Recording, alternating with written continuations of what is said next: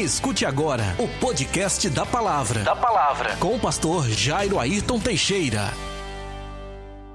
Hoje a gente vai falar sobre a doutrina do pecado.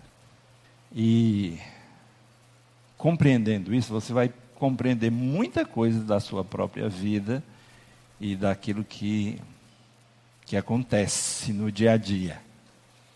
Tá? Então, o Salmo 119, o verso 11, que acabou de ser cantado, diz: Guardo a tua palavra no meu coração para não pecar contra ti. Nós vamos orar mais uma vez.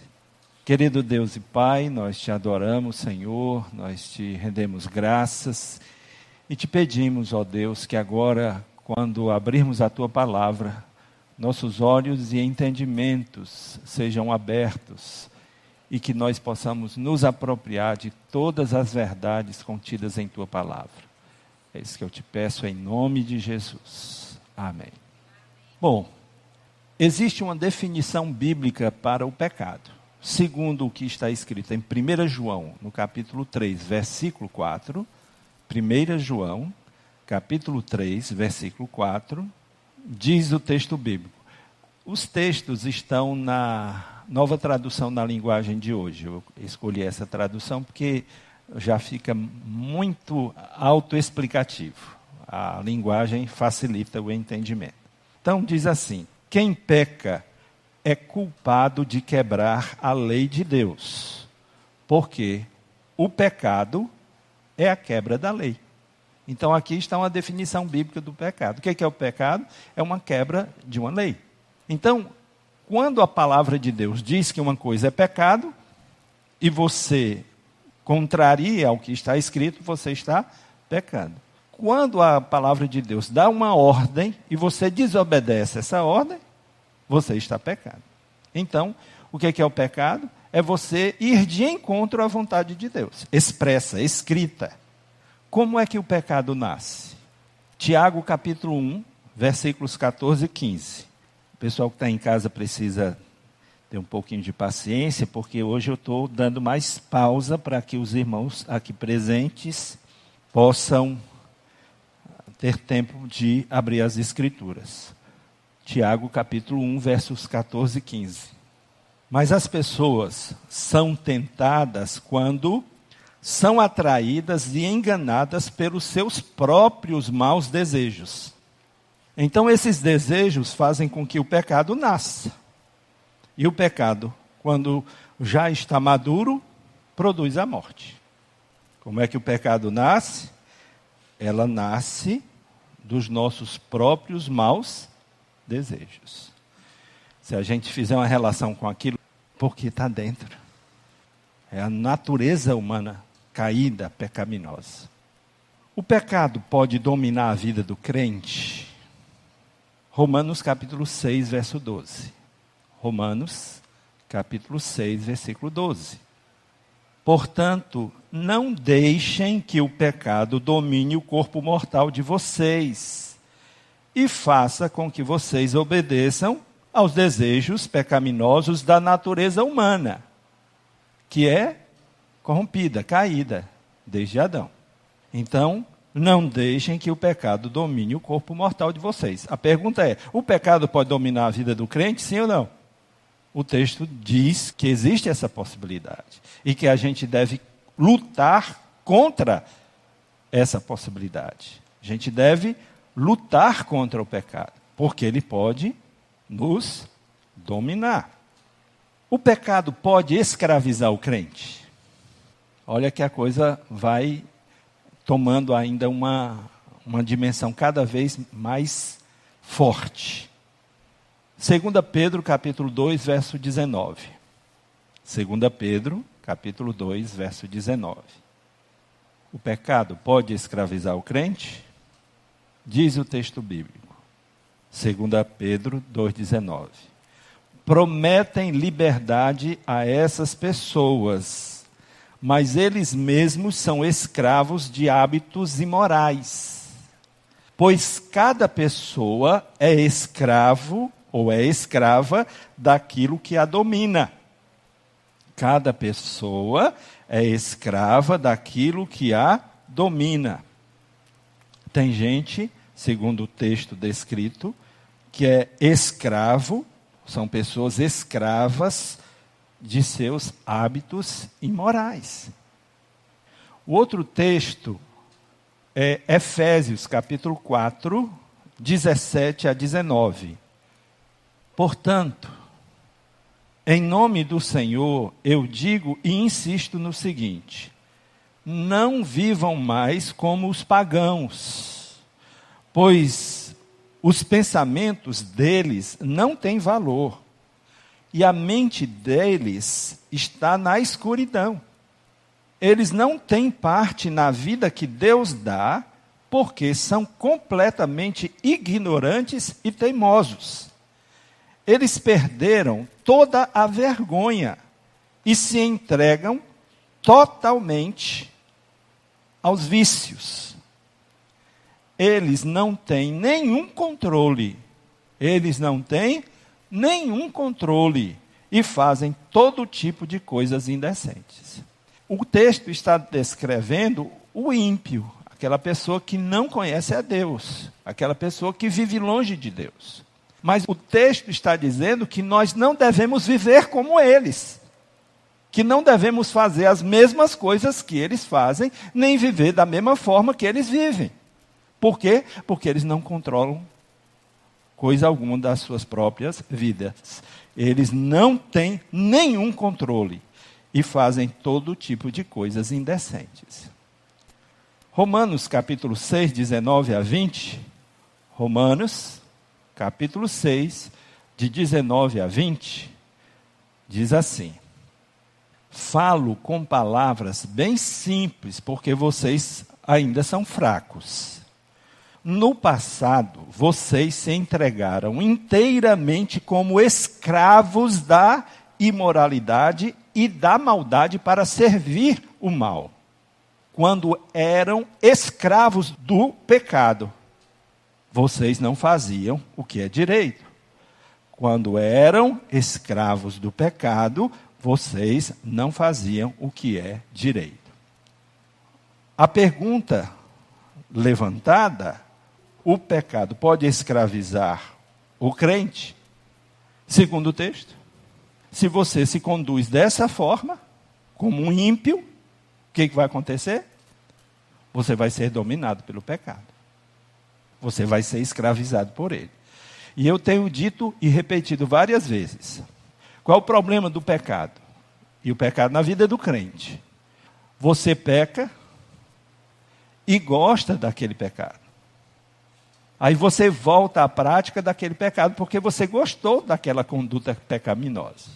De repente, você tem um hábito pecaminoso na sua vida. Você volta ao mesmo crime você volta a praticar o mesmo pecado. Fica um pecado de estimação, porque ele tornou-se algo habitual na sua vida. Qual é o problema com isso? O problema é que o pecado escraviza. Você que tem o poder de não pecar, torna-se escravo do pecado outra vez. Por quê? Porque você voltou à prática do pecado, gostou daquele pecado, fez daquele pecado um hábito, e aí você tornou-se escravo do pecado. A pessoa não consegue se libertar. A pessoa volta sempre ao estado inicial. Esse é o problema do pecado. Esse é o problema de hábitos pecaminosos. Esse é o problema do crente gostar de pecar. Prestem bastante atenção nisso não queiram se deixar escravizar pelo pecado. Porque o pecado, ele é terrível para a sua vida. Bom, qual é a principal consequência do pecado na vida do crente? Isaías capítulo 59, verso 1 e 2. Isaías capítulo 59, versos 1 e 2. Vocês estão pensando que o Senhor perdeu a força e não pode nos salvar? Ou pensam que Ele está surdo e não pode nos ouvir? Pois são os pecados de vocês que os separam do seu Deus. São as suas maldades que fazem com que ele se esconda de vocês e não atenda às suas orações. Quais são as duas consequências do pecado? Quebra sua comunhão, seu relacionamento, sua intimidade com Deus. Qual a segunda consequência? As orações são interrompidas. Você ora e Deus não escuta. Deus vai ignorar você. Fizer do pecado um hábito, enquanto você deixar se escravizar novamente pelo pecado, Deus não vai ouvir as suas orações e a sua comunhão com Ele está quebrada. Quer consequência pior do que essa para o pecado na sua vida? Você não tem uma oração atendida? O que o crente deve fazer quando pecar? Porque nós estamos sujeitos ao pecado. Então, o que que o crente deve fazer quando pecar? Provérbios 28, 13. Provérbios 28, 13. Quem tenta esconder os seus pecados não terá sucesso na vida. Mas Deus tem misericórdia de quem confessa os seus pecados e os abandona. Então, o que, que deve acontecer quando eu pecar? Primeiro eu devo confessar os meus pecados. Simplesmente admitir que eu estou pecando resolve o meu problema diante de Deus? Não. Porque o que, que eu preciso fazer em seguida? Deixar de pecar. Eu não posso imaginar que, continuando vivendo no pecado, eu poderei ser ouvido por Deus. Que eu poderei ser atendido por Deus. Ele já disse que não faria isso. Porque o pecado quebra a comunhão e interrompe as orações. Então, quando eu pecar, o que, que eu preciso fazer? Eu preciso confessar a Deus e abandonar o pecado. Sem isso, não tem conversa com Deus. Entenderam? O outro texto é Tiago 5,16. E esse texto é muito negligenciado na igreja. Diz o texto de Tiago 5,16. Portanto, confessem os seus pecados uns aos outros e façam oração uns pelos outros, para que sejam curados. A oração de uma pessoa obediente a Deus tem muito poder. O que é que nós propomos em nossa igreja, no ambiente da nossa igreja? Que nós tenhamos discipuladores, líderes espirituais que nos acompanham, pessoas que nós confiamos, pessoas com quem nós podemos abrir o coração, pessoas que nós podemos, inclusive, confessar os nossos pecados, para que essa pessoa possa, ouvindo a minha confissão, possa orar a Deus para eu ser curado, para eu ser liberto daquele pecado. A pessoa não tem poder de me perdoar. Quem me perdoa é quem? Deus. Mas ela tem o poder de orar e me libertar do meu pecado. Essa é a ideia. Então, você precisa ter um, uma liderança, uma cobertura espiritual sobre a sua vida. Você não pode viver o cristianismo isolado, pensando que você é autossuficiente. A igreja é um corpo, nós precisamos uns dos outros. E a Bíblia é clara quanto a isso. É possível ser filho de Deus e continuar no pecado? É possível ser filho de Deus e continuar no pecado? 1 João 3,9. E olha esse texto, a, a seriedade e a gravidade desse texto. 1 João 3,9. Porque isso aqui põe em xeque mate a conduta de muitas pessoas que estão dentro da igreja. Veja só. Quem é filho de Deus não continua pecando ou não continua na prática do pecado, porque a vida que Deus dá permanece nessa pessoa. E ela não pode continuar pecando porque Deus é o seu pai. Olha o problema. Lembra que eu falei de ser escravo do pecado? O problema do escravo é porque provavelmente ele não tem uma experiência real de libertação. Membro da igreja, batizado, participa da comunhão, mas sem experiência com Deus. Porque o texto é claro: quem é filho de Deus não continua pecando. Por quê? Porque a natureza dele não permite. Você é uma nova criatura, filho. Ou você nunca teve uma experiência com Deus, real, verdadeira, nunca foi salvo, portanto. Por isso você vive na prática do pecado, continua no pecado, faz do pecado um hábito e é escravo do pecado. Então, cuidado com isso. Reavalie a sua vida com Deus. Veja se de fato você teve uma experiência com Deus. Por quê? E conhecereis a verdade, e a verdade vos libertará. Se, pois, o Filho vos libertar, verdadeiramente sereis livres. Como é que eu sou livre e sou escravo ao mesmo tempo? São duas coisas que não se reconciliam.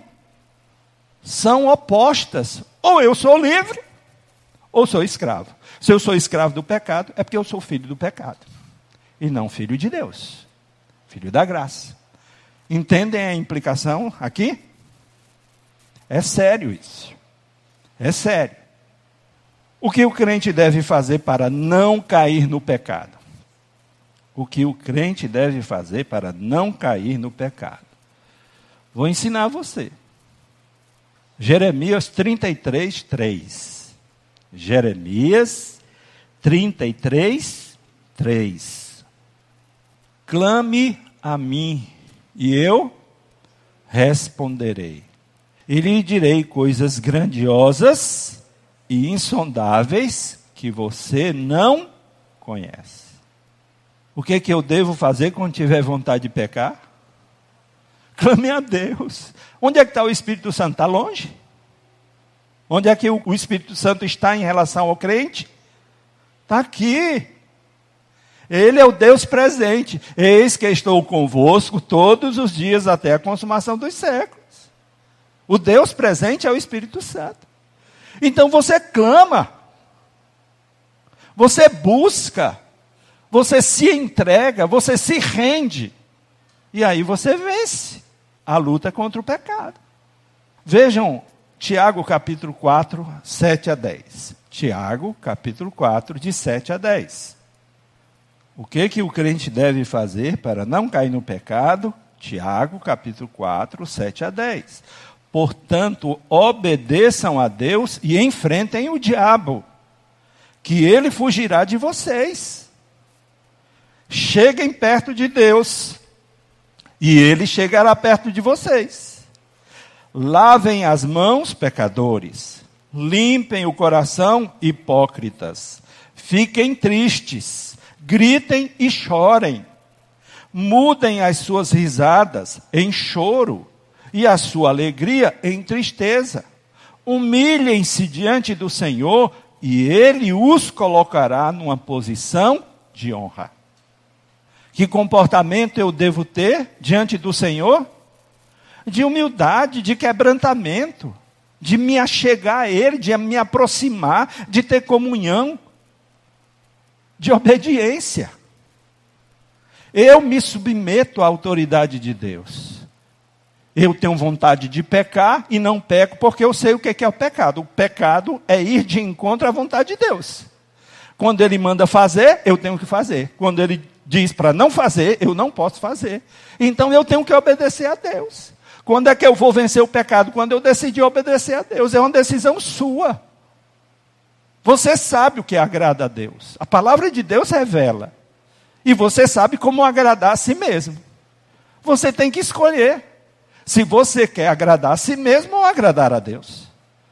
Então você precisa tomar sua decisão de se aproximar, de se submeter, de se humilhar diante de Deus, sabendo que Ele é quem dá a vitória. Amém? Para concluir. O Salmo 26, verso 1 a 3 diz assim: Ó Senhor Deus, declara que eu estou inocente, pois faço o que é certo e confio inteiramente em ti. Salmo 26, verso 1 a 3. Examina-me e põe-me à prova, ó Senhor. Julga os meus desejos e os meus pensamentos, pois o teu amor me guia e a tua verdade sempre me orienta. Então, como é que eu, um crente, vivo com Deus? Vivo uma vida vitoriosa? Quando eu faço o que é certo e confio inteiramente no Senhor. Muitas vezes eu não quero fazer, mas eu faço porque é a vontade do Senhor. Eu preciso submeter os desejos do meu coração ao Senhor. Por isso que ele disse: julga os meus desejos e os meus pensamentos. Se o que você deseja, se o que você pensa contraria a vontade de Deus, qual vontade deve prevalecer? A sua ou a de Deus? Se ele é Senhor e você é servo, vai prevalecer a voz dele. Se ele é pai e você é filho, vai prevalecer a voz dele. E finalmente, 1 Coríntios 10, 13. Porque com esse texto, nós ficamos indesculpáveis diante de Deus. 1 Coríntios 10, 13. Ele nos deixa indesculpáveis diante de Deus. Diz o texto: as tentações que vocês têm de enfrentar são as mesmas que os outros enfrentam.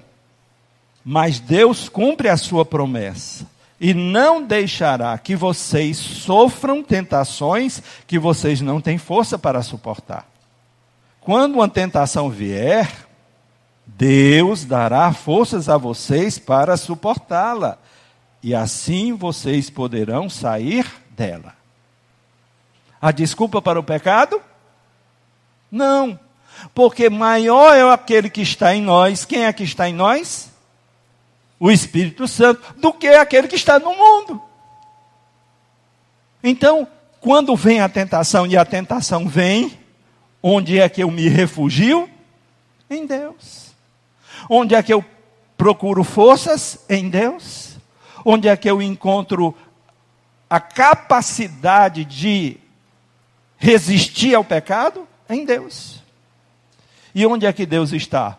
Lá no céu? Não, dentro de nós. Deus, o Espírito Santo, o Senhor, o Espírito, Ele está em nossa vida. E Ele nos dá o livramento do pecado. Basta a gente se submeter. Amém? Valeu? Dá para ter vitória? Aleluia. Então vamos orar. Ore silenciosamente sobre o que você acabou de ouvir. E se precisar corrigir alguma coisa, corrija. Hoje é dia. Hoje é dia. Senhor Deus, eu quero pedir, Senhor, pela minha própria vida, e pedir que o Senhor examine o meu coração, examine os meus desejos, os meus pensamentos. E eu quero te dizer, ó Deus, diante da tua igreja, que eu me submeto à, à autoridade do teu Espírito que em mim habita. Eu não vou fazer a minha vontade toda vez que ela contrariar a tua.